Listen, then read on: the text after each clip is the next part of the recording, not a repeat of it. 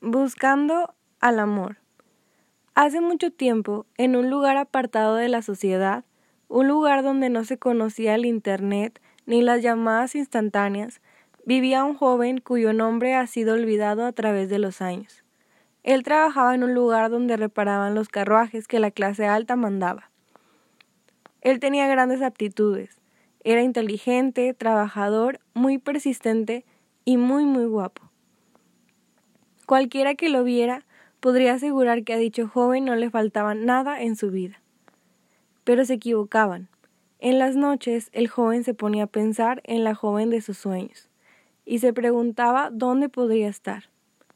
No fue hasta que un día en su trabajo llegó uno de los señores a reparar su carruaje, lo miró a los ojos y le dijo Sé lo que buscas, no está aquí, puedo ayudarte.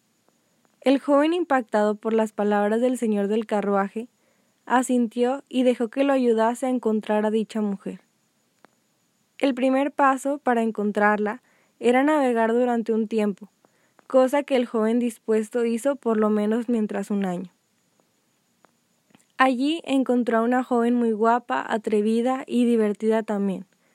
Pasó momentos muy divertidos, pero al finalizar ese año navegando, ella se marchó en un puerto y él supo que ella no era la mujer. El segundo paso consistía en habitar una isla por un tiempo indefinido.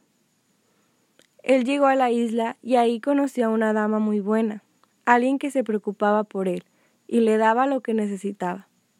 Muchas veces él creyó haber encontrado por fin a su dama, pero por las noches, mientras ella dormía, él se iba a la orilla del mar y veía la luna y se preguntaba si alguien en otro lado del mundo la veía también. Durante un tiempo fue muy feliz, hasta que llegaron nuevas mujeres a la isla, y se dejó llevar. Después llegaron hombres y ella se dejó llevar. Ninguno de los dos podía continuar, porque él quería más que una isla, y eso es todo lo que ella podría dar. El último paso era llegar a otra ciudad, en donde él nunca había estado, lejos de su isla, del mar y de todo. Una ciudad estable, bonita y acogedora. Encontró una casita donde vivió por meses y se preguntó dónde yacía su dama durante mucho tiempo, hasta que dejó de preguntárselo. Un día, en su trabajo, vio pasar una joven, risueña y amable, con quien se cruzara en su camino. Él la miró y la admiró. Así pasaron los días hasta que la vio sonreír y desde ahí supo que había encontrado por fin a la mujer de sus sueños. Tú eres el hombre de mis sueños. Hasta mañana, mi guapo.